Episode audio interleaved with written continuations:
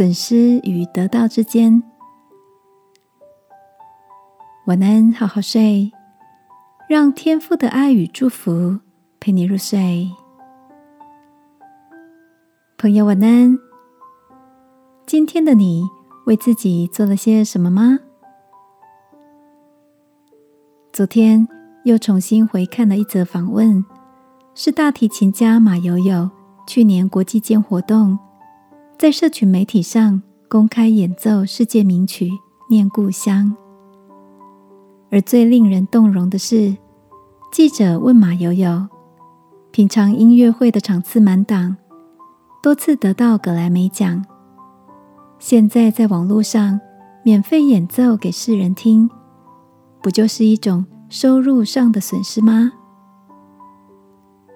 马友友回答：“我认为人生。”并非样样事都是一笔交易，很多重要的事其实是无法贴上标价的，比如说尊严、气度等等，都不该是你我必须花钱去买的。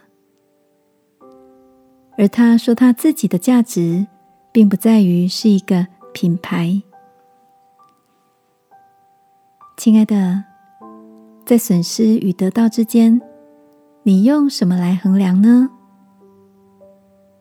对于大部分无法到音乐会场听演奏的人，马友友的大提琴公开响宴，或许更触及的是许多金钱物质到不了的内心的地方。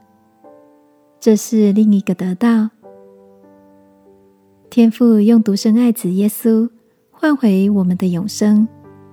对我们说：“你们是重价买来的。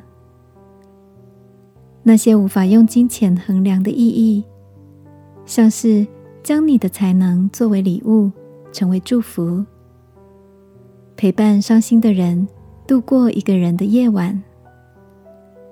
或许对另一个人是如此深具意义。今晚，让我们来祷告，求天父给我们一个。”新的眼光，看见重要的价值。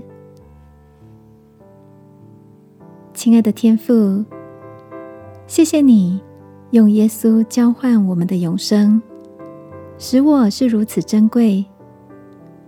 我也愿意发挥生命，让它充满意义。奉耶稣基督的名祷告，阿门。晚安，好好睡。祝福你有个心灵满足的夜晚。耶稣爱你，我也爱你。